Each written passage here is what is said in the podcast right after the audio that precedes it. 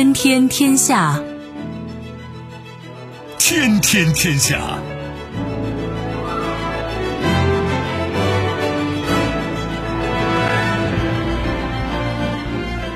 历史穿行者，新闻摆渡人。各位好，我是梦露。您正在选择收听的是《天天天下》，和我一起陪伴大家的还有本节目评论员重阳。世界纷繁复杂，新闻随时发生。今天的《天天天下》，您将听到非常关注，非常感动。今天为我们河北的子弟兵骄傲，前景难料，表示震惊、愤怒、不能理解后，孙杨委托律师提起上诉。恐怕只是开始。百年历史的日内瓦车展确认取消。冰冻三尺非一日之寒。印度首都骚乱平息，伤亡达四百人。几家欢乐几家愁。美国自动驾驶测试报告，百度第一，丰田垫底儿。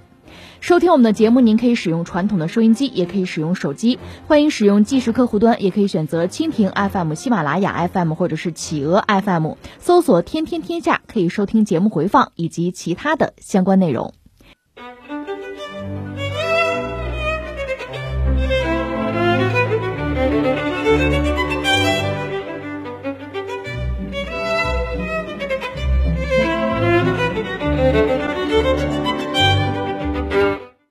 特殊时期，每天我们刷着新闻，总有一些人、一些事儿让我们热泪盈眶，心里有底，感觉很暖。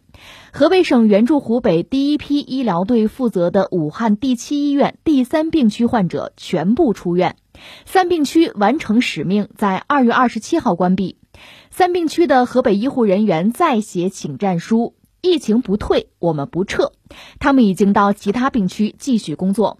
作为三病区的第二组组长，秦皇岛市第三医院肺病医科医生曹鹏瑶，一个多月来，他克服了重重困难，成功治愈了三十多名患者。回首病房里的一幕幕，每一个人，每一件事儿，他都铭记在心。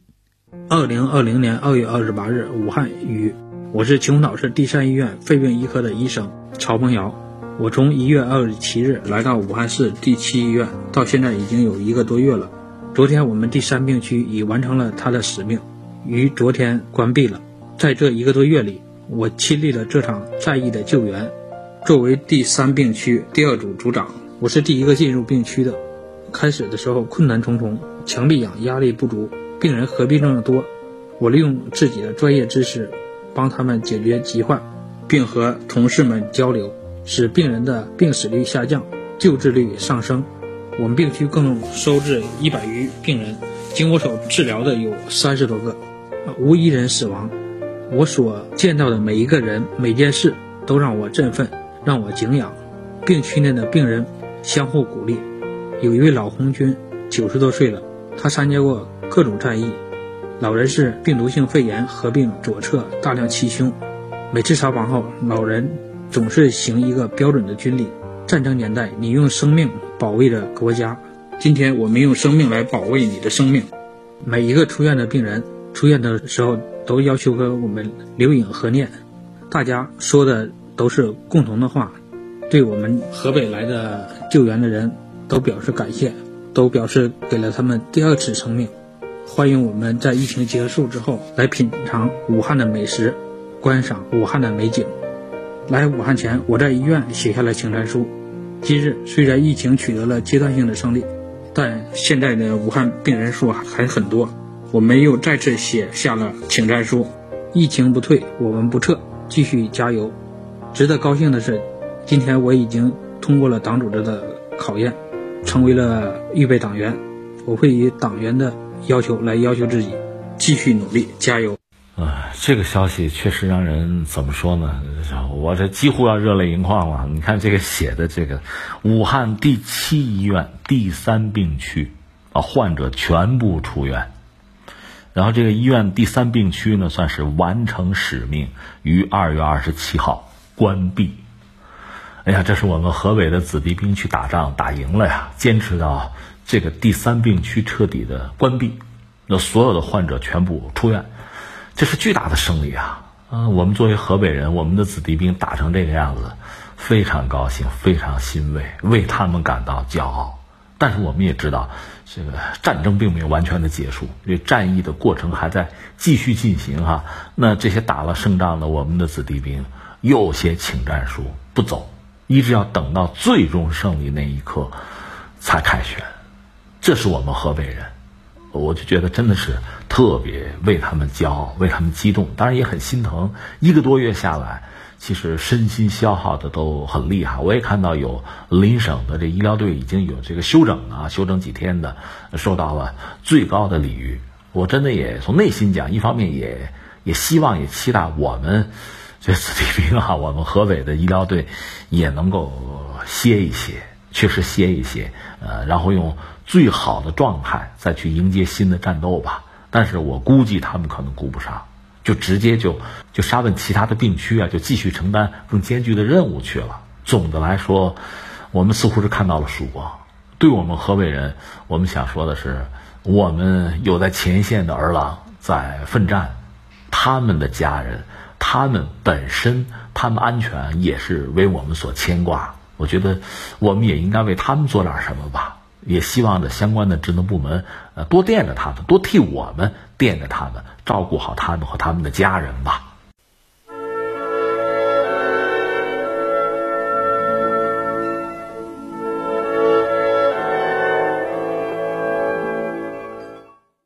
二月二十八号，持续五百多天的孙杨仲裁案终于有了结果。禁赛八年的判决对孙杨来说，不仅仅是无缘东京奥运会，甚至其职业生涯都可能会就此结束。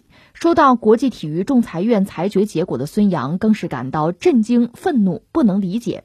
据悉，孙杨已经委托律师依法向瑞士联邦最高法院提起上诉。中国游泳协会也是第一时间对此事表态。中国泳协在声明中表示，对国际体育仲裁法庭就世界反兴奋剂机构上诉国际泳联反兴奋剂小组和孙杨一案作出的裁决，我们深表遗憾。中国游泳协会一贯坚持对使用兴奋剂零容忍，一贯重视加强运动员反兴奋剂教育。我们支持孙杨继续以法律手段维护自己的合法权益。实际上发酵到现在有一段时间，因为这是算是昨天的新闻了啊，一直到现在，可能很多公众的情绪都已经通过，特别是通过互联网都有所表达，包括很多媒体哈。啊，首先是愤怒了，然后就是痛惜，但是。我们现在如果理智的来看这个事件的话，你越理智，你会越觉得什么呢？越觉得悲伤。为什么这么说呢？我们一样一样说，先说这个事儿吧。这个事儿就是国际体育仲裁法院，它实际上是这样，它真正宣判的文书可能还没有公开，它现在只是一个媒体的通稿。这个通稿大概传递出来这么几个意思吧，一个是，这不是孙杨要。呃，八年禁赛嘛，这八年这个禁赛的处罚是基于国际泳联反兴奋剂条例的呃第二款第五条，呃，对孙杨呢进行药检，注意这条啊，那个检测官完全符合国际药检标准和资格，而且呢又附加了一个，就是说即使这个药检官在程序上或者是态度上有什么问题。那也不应该损坏尿样和血样，这是一个。再就是这个事情呢，就是孙杨这个事儿啊，犯事儿哈，说是一般可以判两年到八年，最重是判八年。因为按照他们的说法，孙杨在二零一四年有一次就是药检阳性吧，呃，这被认定哈，所以那就等于说是判罚八年。另外呢，孙杨比赛前、比赛后的药检都是阴性，就是非飞行药检的检测结果都没有问题，所以呢，孙杨。在这次裁决之前取得的成绩是有效的，不会被剥夺。大概这个他们所谓官方的算新闻通稿吧，传递出来的就是这么一些信息。如果对这事儿不是很了解，可能听的也是云里雾里吧。呃，这样说啊，因为孙杨是很多国人心目中的英雄，是中国很优秀的一个游泳运动员，这没什么说的。所以作为中国人，我们实际上内心咱们扪心自问，肯定是偏向他，这没得说，也应该。但是现在我们要把这个事说清楚呢，且让我们在一个相对客观中立的这么一个位置上来看这个事情。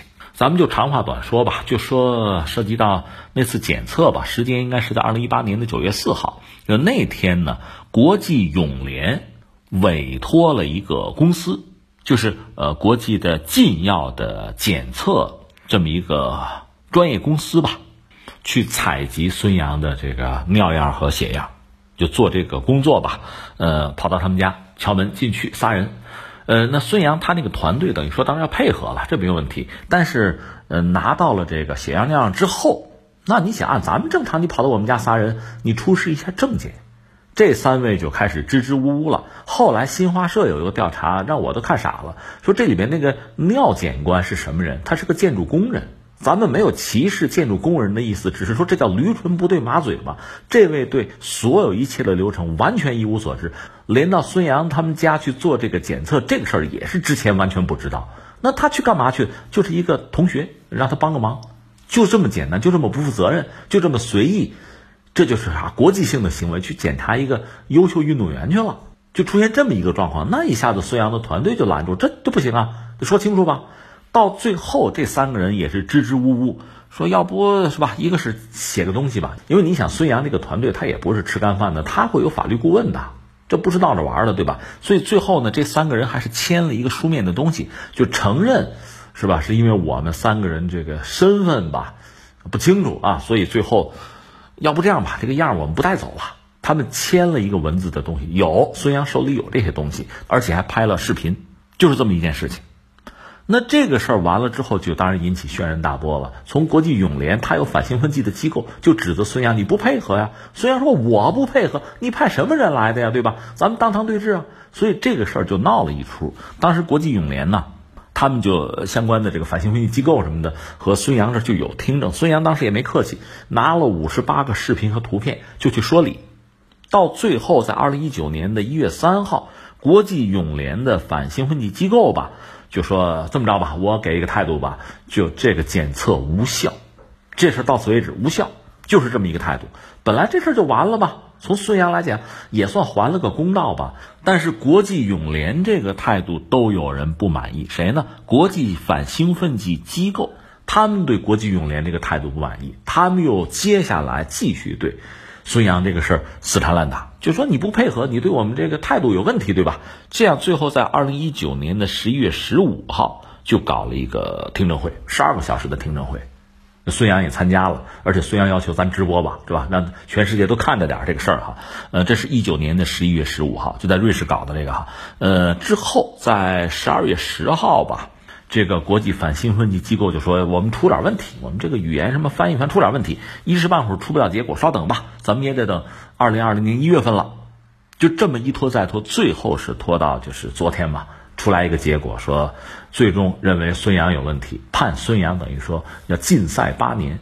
因为以孙杨的年龄哈，这八年你算起来，等于说就宣告他运动生涯结束了。你不可能指望他八年之后还要以一个现在的这个状况去参加比赛啊。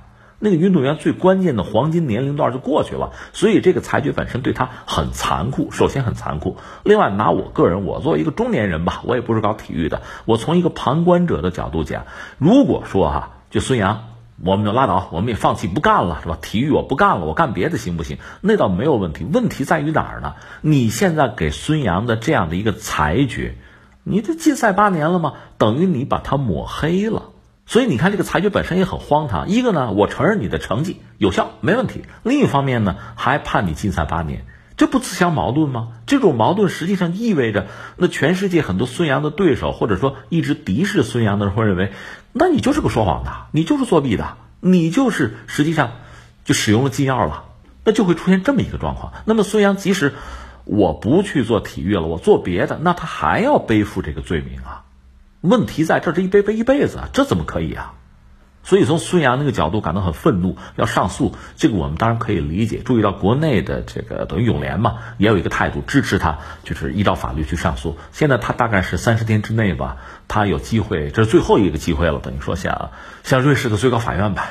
瑞士联邦最高法院提起上诉。从历史上看呢，那最后呢，由这个联邦最高法院否定之前，这个禁赛八年这个判决有没有可能呢？有，不能说没有，但是可能性不是很大，就把握不是很大。这个我们实话实说。所以这个事情摆在这儿，确实让人很愤怒、很痛心，觉得很悲哀。为什么这么说呢？就是你会发现，这是呃一个人，我们认为他是无辜的。他等于说是质疑了一个很强势的机构啊，一个所谓店大欺客的一个机构，一套他们自己都觉得很尴尬、都觉得说不过去的一套检测程序，他质疑了这个程序，质疑了这个机构的权威性，所以遭到打压。在我看来，就是这么一个故事。这些机构啊，其实你看，比如说国际足联那个腐败问题到了什么程度啊？这我们都是心知肚明。只不过因为很多人喜欢看足球，所以对他们也就有一个睁眼闭眼的态度，如此而已。而这些机构实际上，从某种意义上讲，也是我行我素啊，也是作威作福啊。这是一个非常荒唐的局面。孙杨可以和什么人相提并论呢？就是在二零零三年，大概有这样的故事。当时有巴西的游泳运动员，有智利的跳远运动员，都曾经质疑过这个兴奋剂检测的程序，因为这样都被禁赛。我说的难听一点，说的通俗一点，作为这个国际兴奋剂检测机构，他不要说派几个大活人去你们家检测你，他就派条驴去你们家检测你，你也得尊敬，你也得按他们要求去办。你不能体现出任何的质疑，否则就会遭到打压。在我看来，最关键、最核心的问题就在这儿。说的再难听、再直接一点，那我们把遮羞布撕掉，就是说，假设你咳了药，如果你老老实实、规规矩矩的，哎，按我的这个原则、按我的流程办，你不一定有事儿。你就没咳药，你没吃违禁药，你敢挑战我的权威，我就弄死你。说白了，不就这么件事儿吗？而这样一种机构，它又不是一个，就比如说国际关系上啊，政府之间打交道，它不是这样一个东西，它也不是纯民间的，所以就说我们现在集体感到不满了，我给他写封信，咱咱联名给他写封信，能不能解决问题？够呛。呃，我觉得绝大多数人都会支持孙杨去上诉，就维护自己的权利吧。另外说到底是维护自己的尊严和名誉的。刚才我们讲了，即使他到此为止不再涉足泳坛，不再做一个运动员了，那又怎样？那他的声誉还是会被损害的。那么这个裁定黑或者说残酷，就是在这里，它不是剥夺一个运动员的运动生命，不止如此，它会让一个人的名誉一辈子受到伤害的。所以这个我觉得维权是必须的。呃，当然必要的。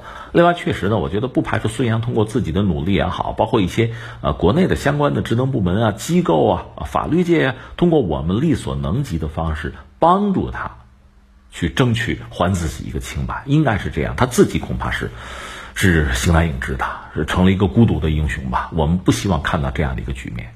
但是我就说，即使是这样，即使我们尽了最大的努力，结果也未必能够改变。所以这是让人觉得非常不愉快的一个事情，觉得很糟糕。所以最后你要让我怎么说呢？这么几点。第一个呢，实际上说到底啊，现代体育，我们说现代奥运会什么顾拜旦，我们会想到一套东西哈。这个确实发源于西方。那么西方在制定规则的时候，确实享有很多的话语权。当然，西方本身是一个很宽泛的概念哈，不多说了。但是在整个这个近现代体育发展的过程中，我们也看到它存在非常多的问题和麻烦。我请问，兴奋剂这个问题是从谁开始的？还是从西方？因为他们有比较先进的医疗科技，不就这么回事吗？那现在我们要说，呃，反兴奋剂，这个我个人作为一个普通公民啊，中国人，我是举双手赞成的，这没有问题。关键是反兴奋剂怎么个反法？是拿这个又作为一个戏法，作为一个打压某些人这么一个规则，这么一种工具，还是实事求是的，真正的要纯洁我们整个体育运动？这里边的差距是大了去了，这个我们都很清楚。所以真正要下决心，要根除啊体育这个领域的那些灰色的或者黑色的东西，腐败也好啊啊作弊也好，兴奋剂也好，那确实需要大家做出非常艰巨的努力。那有一个基本的前提，就是要尊重那些正直的人，尊重那些真正遵守规则，或者说质疑规则不透明、反对违规的那些人。这些人我们是要尊敬的，要保护的，而不是相反。如果为了某一个机构的利益，哈，为了某些人、某些既得利益集团的利益，就可以颠倒黑白，就可以不论是非，那么体育就会被毁掉，整个体育会被毁掉。这是我的一个直接的感觉。第二个，我就想到谁呢？澳大利亚有个叫霍顿的那小伙子，呃，对孙杨是很反感的，对吧？甚至拒绝和他一起来领奖，因为上次孙杨拿冠军，他拿银牌嘛，拒绝领奖，拒绝铜块。对这个小伙子呢，我是这么看啊，我宁愿把他想象成一个长翅膀的小天使，对吧？纯洁无比，对使用兴奋剂的人极端的反感和呃愤怒，可以。如果是这样的话，我就觉得对孙杨这样的人，你是一种怀疑。你并没有真凭实据，你这样做，我认为至少是冒失的。那么翻回来，如果某些人，甚至包括澳大利亚的队员，恰恰有这样的队员啊，真正的使用了兴奋剂，你应该是什么态度？那你是不是应该是非常明确的态度？如果你是哪怕对自己的同胞使用兴奋剂也是非常的愤怒、嫉恶如仇，如果是这样的话，我认为你是个长着翅膀的小天使。如果你不是，那你就是一个种族主义者吧？至少是这个呀。我说的其实不只是霍顿这一个人，而是整个人类，其实就是这样。如果动不动就是什么双重标准、唯我独尊。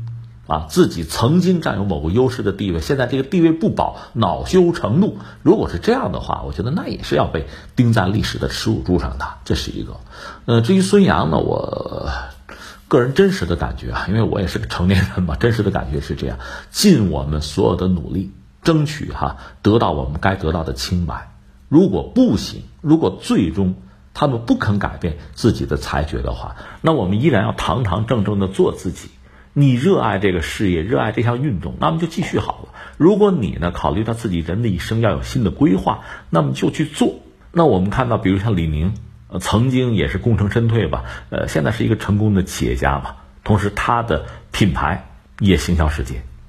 而且我想，如果孙杨愿意在其他某个领域啊去发展自己，就是重新确定人生的方向和目标的话，他毕竟年轻，他有能力，他可以做，他可以成功，而且会有很多人愿意帮助他。整个世界范围内，越来越多的人会了解真相，会秉持着一个基本的公道和正义的态度，会尊重他，也会帮助他的。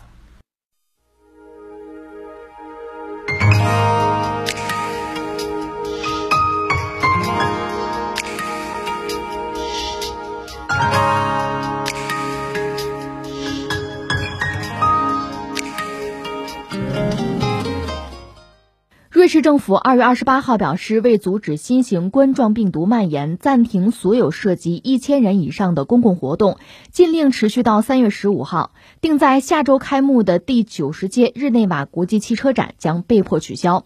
日内瓦车展起源于一九二四年，是欧洲唯一每年度举办的大型车展。每年三月份举办，是各大汽车商首次推出新产品的最主要的展出平台，素有“国际汽车潮流风向标”之称。一九二九年到一九三三年的世界经济大衰退，让各大汽车厂商失去了推新产品的动力。而经济萧条后所随之爆发的第二次世界大战，则更使日内瓦车展停办了七年。而二零二零年度日内瓦车展的取消，将是二战后这个百年车展第一次停办。呃，这是从日内瓦车展传来的消息，当然不是个什么好消息了。一个是日内瓦车展本身还是很重要，这是个老牌车展吧？呃，一九二四年开始搞，呃，而且这个车展很有意思，它每年都搞。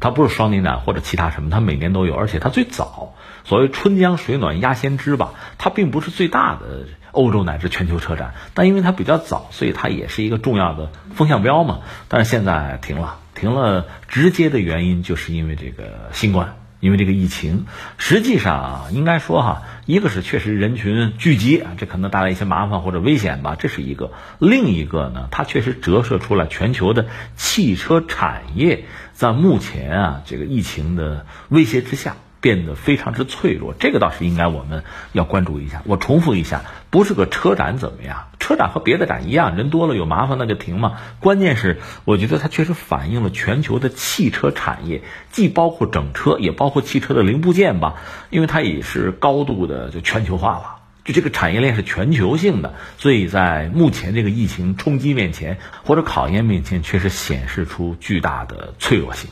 因为我大概看了一下全球范围内，你比如说美国吧，通用，美国那个通用汽车吧，它很多零部件是想办法空运吧，要不然就断队了。另外就是韩国现代汽车已经停产，因为很简单，韩国和日本现在这疫情闹的是比较厉害的，呃，所以现代汽车现在遇到了直接的麻烦，因为大量的工人是聚集的吧。另外像日本，日本丰田它的一些零部件可能备件也就是一周。至于欧洲就更麻烦，欧洲现在它的本土的供应链其实已经断了，所以现在我们要说整个全球的汽车产业，咱们不说一个车展怎么样了，这个发生意外该停就停吧，那甚至你愿意补上它也不是做不到。问题在于全球的汽车产业链发生了问题。因为你想，全球化高歌猛进了几十年吧，远的不说，最近几十年，二战以后吧，实际上形成了一个全球大的一个分工体系，一个大链条。不光是说汽车呀，半导体也是这个样子，只不过半导体相形之下，它还是集中在几家。而汽车呢，它这个产业分工吧，包括零部件的生产，它应该说这个摊子铺的更大，涉及到的经济体更多，就不同层次的、不同规模的它更多。所以现在遇到这样的挑战之后，这个麻烦就很大。而且汽车在今天吧，在全球，在很多经济体之中，啊，这个产业本身它带来的利益吧，就对经济的影响其实又非常之大，贡献率又很高。它出问题真的是个大问题。我们现在看到的就是这么一个状况，所以这次这个疫情嘛，真的是也让方方面面，让非常多的行业、非常多的企业吧，呃，非常多的产业链恐怕面临一个重新的设计、重新的调整、重组啊，才能应对未来更多的不确定性。这是一个大课题。你包括这次，我们现在很多孩子们已经是在家读书了。教育部最新的这个态度嘛，这个疫情没有一个明确的这个结束哈，我们就就在家里，我们就不急着复课。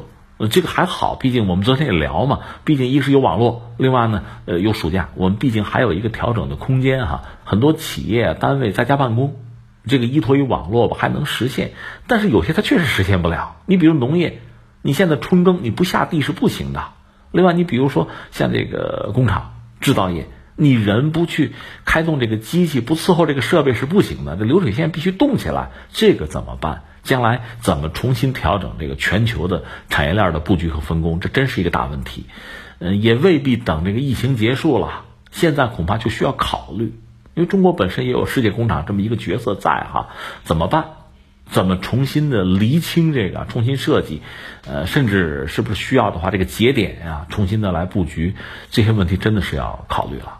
这是从这个日内瓦车展带给我们的一些提醒和启示啊。除此之外，这涉及到全球经济，又不光是汽车了。那全球经济都在面临一个新的挑战和考验嘛。而且未来这一周又是至关重要。一个是对于我们中国未来这一周就很重要，因为截止到目前我们看呢，其实其实这个态势还向好，这让我们多少会舒口气。但是正像中央的那个判断一样，拐点还没有到。拐点既然没有到，那我们就一如既往坚持到底。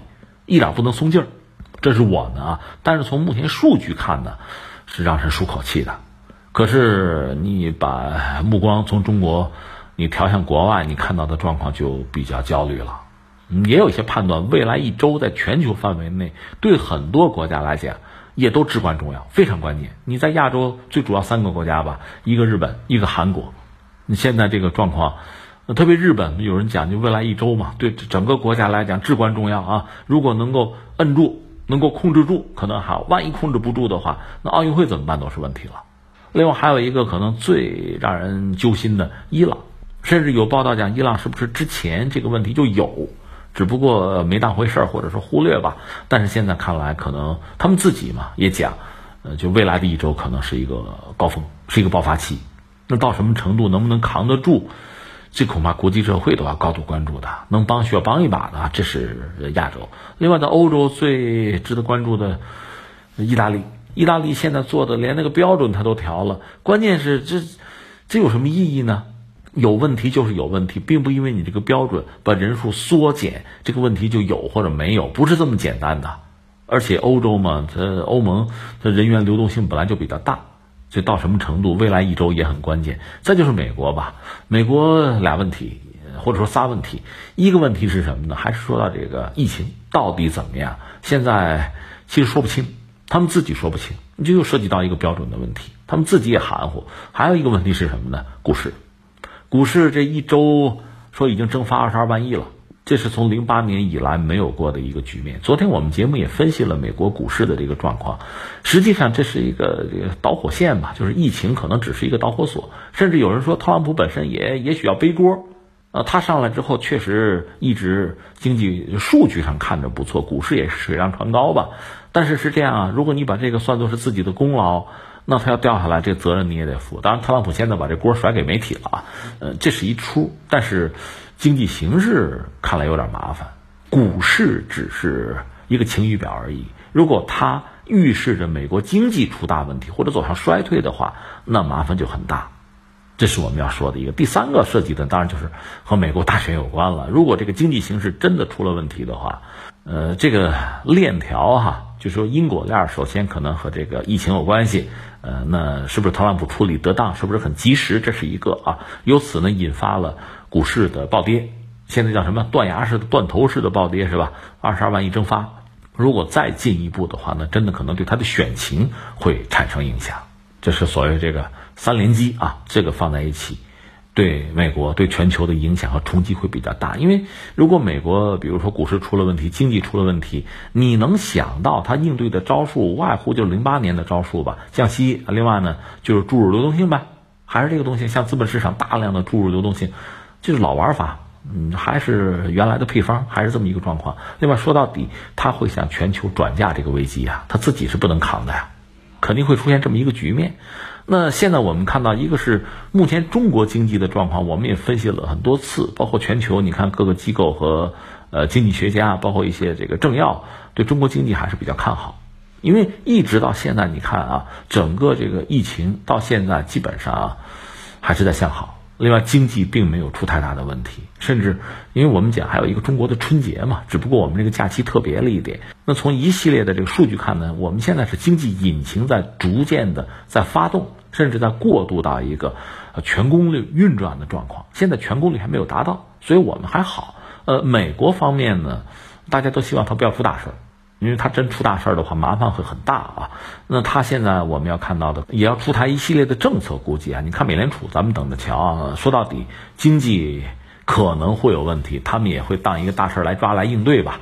包括特朗普本身也还是考虑选情嘛，肯定会很认真的处理这个事情。所以美国经济彻底就是崩盘出大问题。目前还没有看到特别明确的兆头和可能性，但麻烦在于，他肯定会把这个危机啊，把这个麻烦转嫁给其他人，那就是等于说，全球很多的经济体都会由于他的这个动作，他这一波操作呢，面临一番挑战和考验。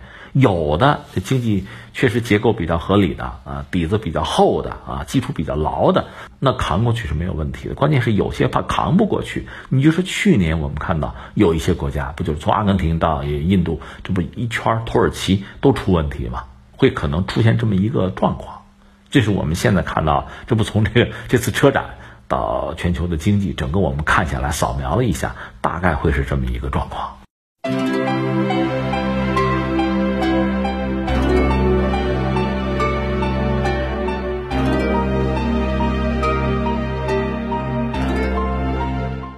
持续数日的印度首都地区骚乱，二十八号基本平息。骚乱已造成四十三人死亡，另外有三百五十多人受伤。据报道，印度政府根据房屋受损情况给予不同程度的赔偿。每名成年和未成年死者的家属分别可以获得一百万卢比（约合十万元人民币）和五十万卢比（约合五万元人民币）。这次这个骚乱确实让整个世界都关注，因为在最开始恰恰是特朗普跑到印度的时候。这就闹起来了，估计莫迪也很尴尬吧。但这个事儿你要说闹，是有前因后果的。实际上去年就在酝酿这个事情，因为他们有一个公民身份法修正案吧，是去年十二月份就是在印度议会下院和上院获得的通过。呃，之后呢就总统签署成为法律吧。本来是这么件事儿吧。这个法律修正案呢，它讲的大约是这个，就是印度政府啊。给这样，二零一四年十二月三十一号之前，因为所谓宗教迫害吧，进入印度的人嘛，包括什么巴基斯坦、孟加拉、什么阿富汗这三个国家吧，所谓的非法移民，因为你不是说宗教迫害吗？你到我们这儿来，只要是二零一四年十二月三十一号之前的，我们是给你公民身份，这是印度的这么一个事儿啊，就一个态度，这是一个法案吧，法律吧，就这么一个东西。这里面涉及到宗教很多，但是因为没有这个穆斯林。所以这就引起印度国内的一些公众的不满，最后就酿成了这么一个冲突。这确实让人也是目瞪口呆吧。但是这个事情你要说起来，其实也不让人觉得很意外，因为全世界范围内吧，就是今天我们就看到了一二百国家吧，因为都有自己的历史，只要涉及到历史，涉及到历史上的一些纠葛、一些恩怨吧，没有处理好，就会带来很多的麻烦。你看，我们要说中东，你看土耳其库尔德人那块儿的闹了多少年了？另外像缅甸罗西亚人流离失所什么的，你一算这历史，哎呦，又找到很久之前去了，就是这个样子。印度呢，也真的是很独特。说两句印度的历史吧，说说你就明白怎么回事了。因为印度，我们知道它所谓在南亚次大陆吧，它整个国土是一个倒三角呗，整个插到印度洋里去，等于说你看看这地图上，这个印度这个大陆吧，左边右边都是水，上边这北边呢喜马拉雅山，呃，它很独立也很独特的这么一个地质地貌吧，它的地理环境是这个状况。有人讲这印度本身啊，就它的这个文明也好，宗教也好啊。有一个所谓后来居上的说法，就是谁来的晚，谁可能就占上风，就一层一层的叠加吧。这和印度它本身的这个地理特点有关系，因为它相对比较封闭吧，所以到的早的相对它就就落后一点嘛，原始一点嘛；到的晚的往往更先进一点，所以它就会压到上面来，这么一层一层、一摞一摞这么摞上来，是这么一个状况。呃，实际上就是我们就说印度在历史上看它也没有真正的统一过。从来没有。其实到后来还真的是英国殖民之后，对印度等于客观上啊，我们加个引号，完成了某种统一。之前印度是散的。那这里边就是在印度历史上比较就是块比较大、版图比较大的是那个莫卧王朝。莫卧王朝从统治者讲呢，那就是这个新伊斯兰教的。那当时在这个莫卧这个王朝的版图上啊，它不包括整个印度，是一大块啊。这里边实际上主要的矛盾就是印度教和伊斯兰教的矛盾。作为统治者呢伊斯兰教，但人数又少，所以大多数人呢是印度教，是这么一个状况，达成了某种微妙的平衡吧。但是到最后呢，被谁打破了？被英国人打破了。英国殖民嘛就来了。到了英国人来了之后呢，就等于说他也把自己比较独特的，就英国的那个相对近代化、现代化的理念，就带到了古老的印度。你比如党派，所以印度那个国大党现在不有国大党吗？呃，莫迪本身是人民党啊，人民党的背景就是印度教，这我们要说清楚啊，这他们自己承认的。另外就是说，国大党是一个非常老的啊，百年老店一个党派，一八八五年就成立了国大党，当时也就这一个党呗。国大党包括了印度整个的精英层，作为英国统治者、殖民者是希望这个精英层能够和自己站在一起啊，你受我们的教育，然后帮我们统治印度。印度对英国、对大英帝国来讲极端重要。呃，尤其是财政啊，这个王冠上的明珠嘛，是印度啊，就从印度这拿钱。这么说吧，如果真的没有印度，一战、二战，你说英国想打赢很难的，他没那么多钱嘛。从印度攫取大量的财富，而这里边印度的这所谓精英层是帮了英国人的忙。但是随着时间的推移呢，很多印度的精英呢，他这个民族意识就有了。最典型像尼赫鲁，尼赫鲁他们家挺有钱的，这印度的首任总理啊。他其实也很，就这个家族本身和英国人交往是很密切的，也受到英国人的尊重。但是最终尼赫鲁发现，英国人只是利用我们，他并不尊重我们这个民族啊。我们在人家面前说到底是不值一提的，是被轻视，愤而不再和英国人合作，就追随甘地吧，就那个。非暴力不合作，那个甘地就追随他，就进行印度的这个独立斗争、独立运动是这样子。印度很多的精英都走上这么一条道路，包括甘地本人受的是英国式的教育嘛，在南非还折腾过，他做那个律师的。到后来呢，他也是针对英国的特点和印度的国情，他说我们跟英国人打是打不过呀，那他们的机枪很厉害，咱就非暴力不合作。啊，我就不跟你合作，到最后活活把英国人给赶走啊！这是他的那个策略，就不多说了。这是国大党，呃，一八八五年这个党就成立了，逐渐的等于说培养了一大批印度的独立运动分子吧，也都是精英啊。但逐渐的这个党内部又分裂了。到了一九二一年呢，其实有一个著名的人物叫真纳，就就决裂，就离开了国大党。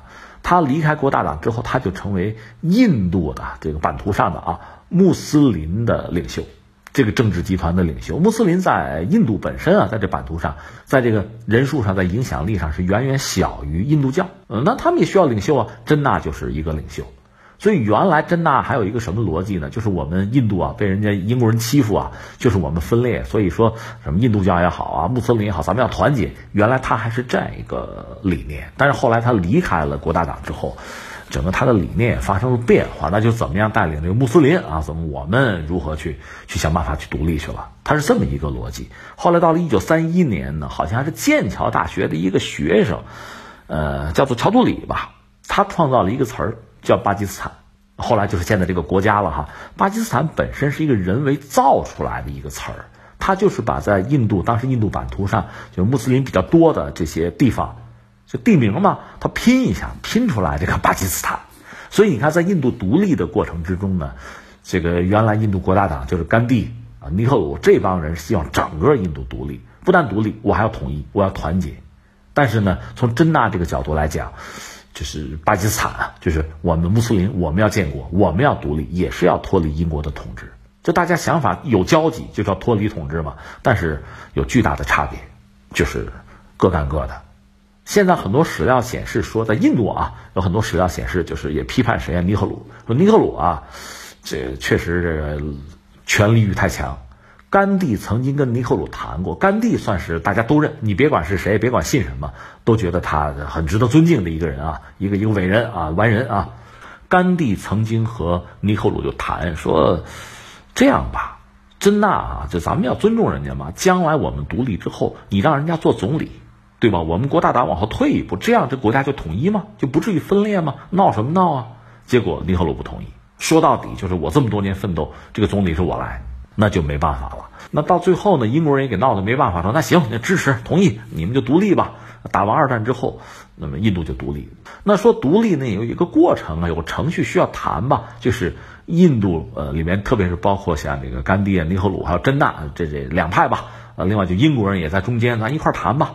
本来谈了一个方案，谈了个方案，就双方大概都能接受吧，肯定都不是完全按自己的想法走，但是尚可接受。这个方案谈出来之后，居然是谁呢？是尼赫鲁不同意，要继续要价，继续谈。这下子真纳那边就翻了，那就拉倒，不谈了。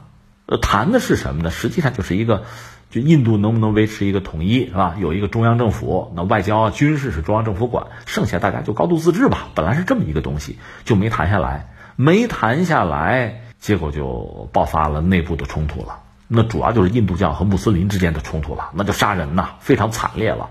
英国人一看这这不行，这个哈 自己也管不了，他也没兵可派了。最后呢，就把那个蒙巴顿勋爵给派回来，最后一任印度总督说：“咱们能不能再想办法，不要打了啊？咱咱咱分一下吧。实在不行，你要分家，咱们分一下吧。”这才有最后说找了一个所谓的一个专家吧，从来没来过印度的啊，跟谁也不熟的。不可能有什么偏袒的啊！就在小黑屋里就画了道线，就把印度巴基斯坦就分开了。那你想，他就完全闭门造车这么分，就把很多这你不能赖他，你给他的任务本来就是不着调、很荒唐的任务嘛。这么一分，带来非常大的这个纠纷和矛盾。所以这次分家是血流成河的，就是这个印度教和穆斯林之间的这个冲突，非常惨烈。而且很多地方分不好嘛，就克什米尔问题，刚分完家，双方各自独立，然后就打仗，第一次伊玛战争就打起来了，这是当年那个状况。所以现在我们在看这个历史，我们要说什么呢？就是一个国家，特别是一个大国，尤其像印度这样的国家哈，你说这印度很大，人口很多，而且人口过两年应该超过中国了啊，就这么一个国家，它在宗教这个领域其实特别有意思。它印度次大陆啊，这个宗教的。品种啊，种类是极端丰富，非常多，甚至保有着非常古老的这个宗教都有，各种各样很多。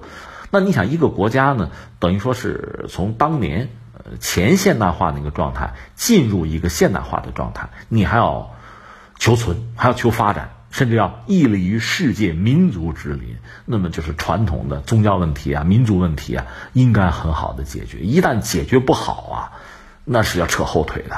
你看，我们还有一个邻居缅甸，缅甸国家很小，人也不多，但是也是涉及到宗教啊，涉及到民族的问题啊，这就很复杂，很复杂。到现在其实也没有解决好，三天两头就会打仗，就会出这一系列问题。现在比较大的那个麻烦就是罗兴亚人那个问题嘛。现在就是缅甸本身又遭到国际社会指责什么的，其实这个问题很复杂。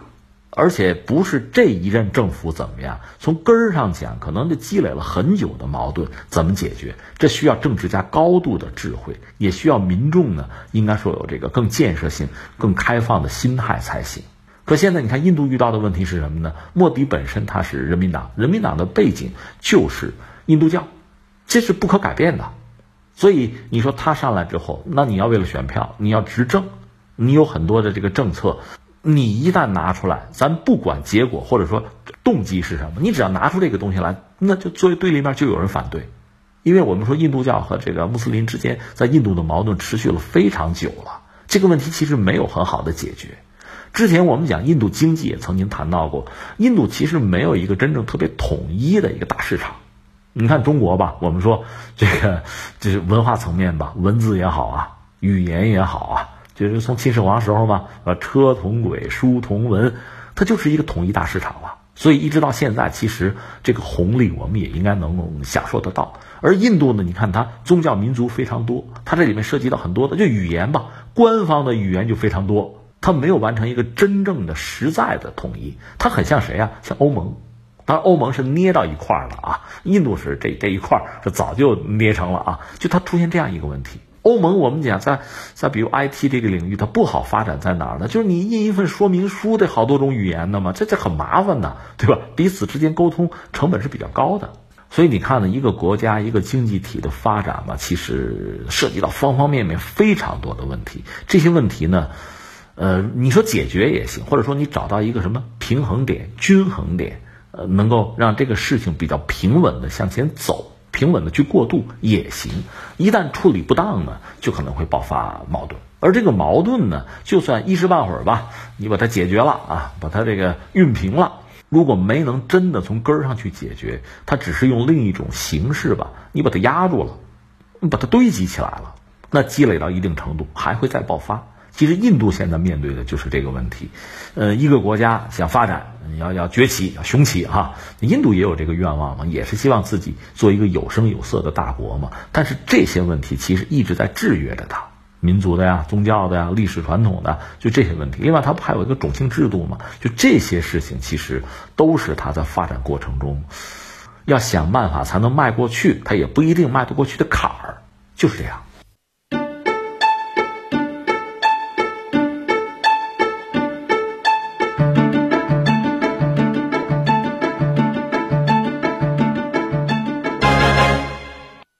美国加州机动车管理局日前发布《二零一九年自动驾驶汽车脱离数据报告》。所谓的脱离，是指自动驾驶汽车因技术故障或安全运行需要脱开自动驾驶模式，转而由人工介入。其某种程度上也被用作衡量自动驾驶技术的成熟度。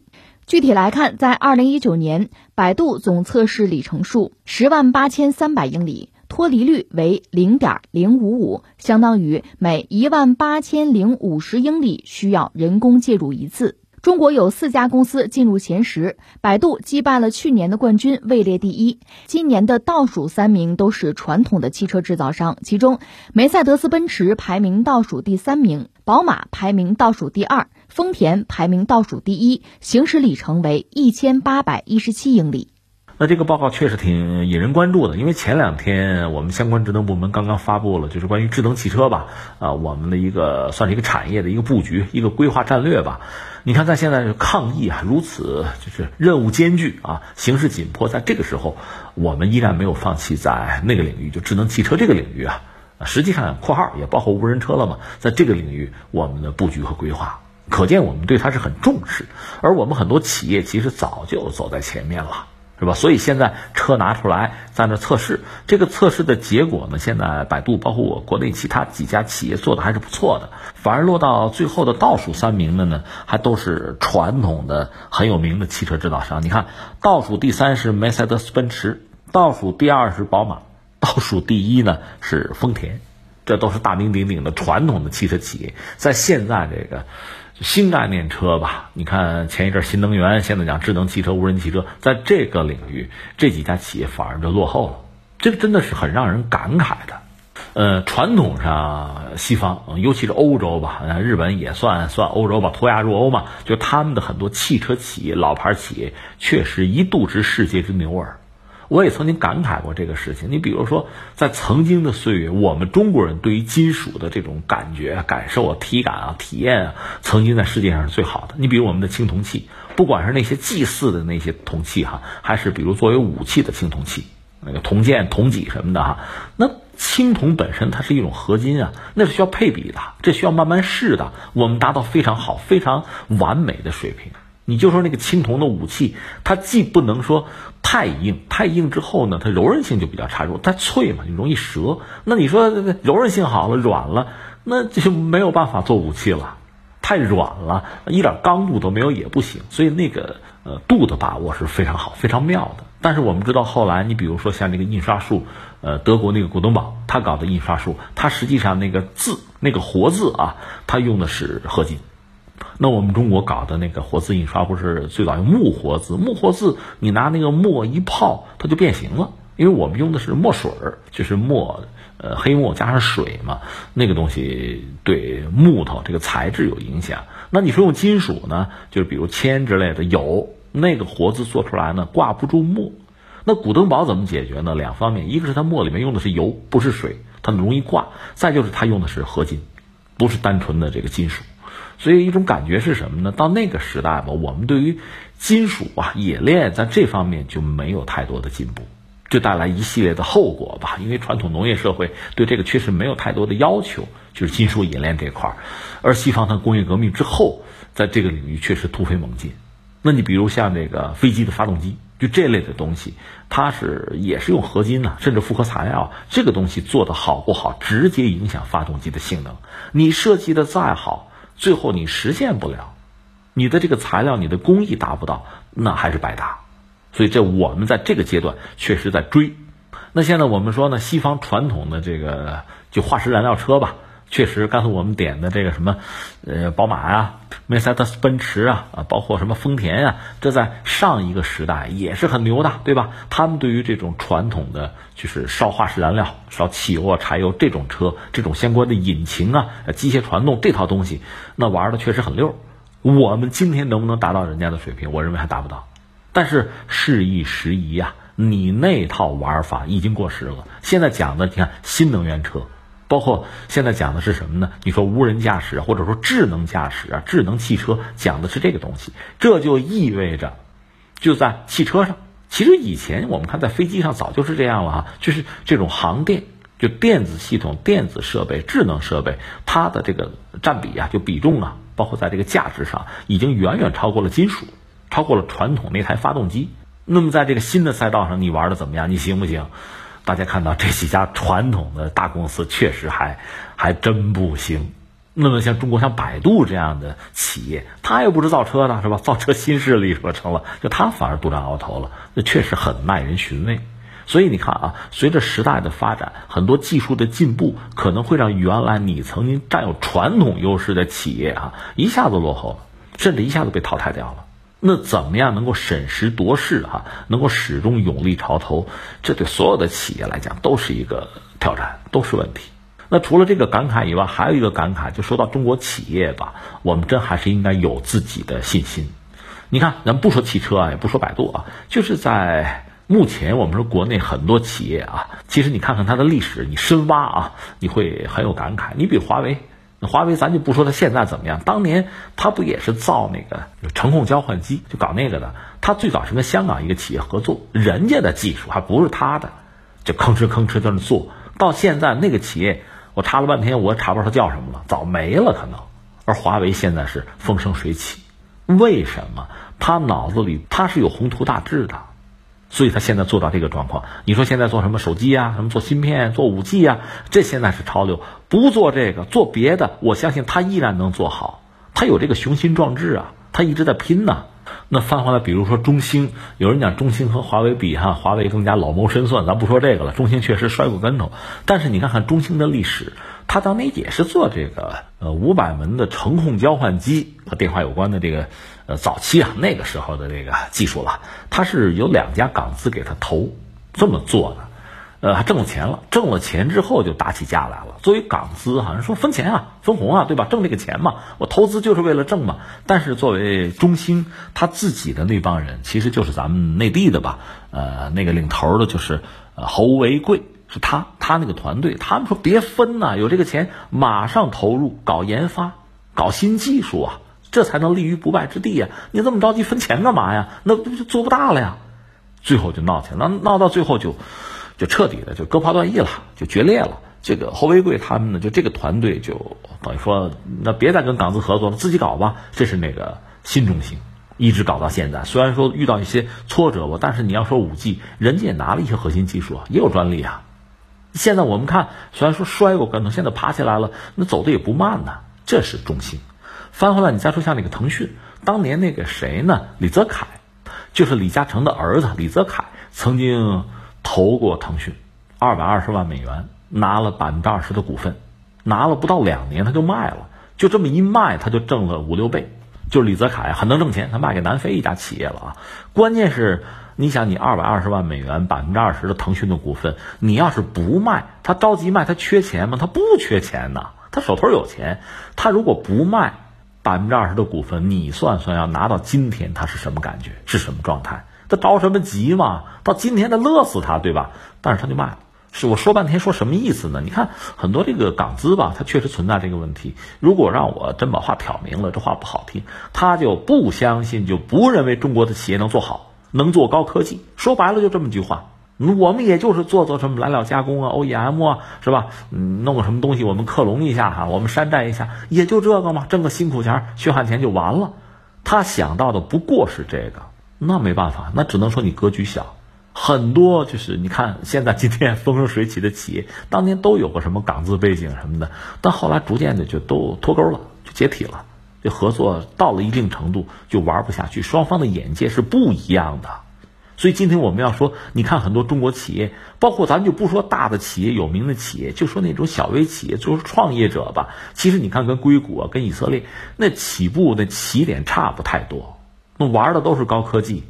是吧？基因测序、人工智能还是这套东西啊？你眼界不一样，雄心壮志是有的。这是我们的企业，就冲这一点，我们应该是骄傲的。翻回来说，百度，百度在某些领域也是为人诟病，这不用说啊，该批批啊。但是说它这个无人汽车，它的技术就做到这一步了，那就很好啊。我们的企业是能做好的呀，对这点自信，我们当然要有。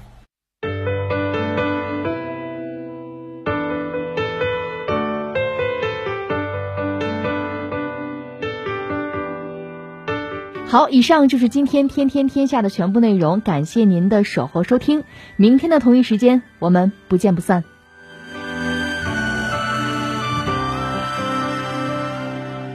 无边无际，昼夜不停歇的潮汐，无穷无尽，心里藏着几千万里。慢一点，就慢一点，远一点，再远一点。无边无际，闪现又逝去的幸运；无穷无尽，漂浮又消失的岛屿。看一点，多看一点，远一点，再远一点。让心潮澎湃的帆，驾乘风破浪的船，去天际线，海平线交汇之间。翻山越岭，有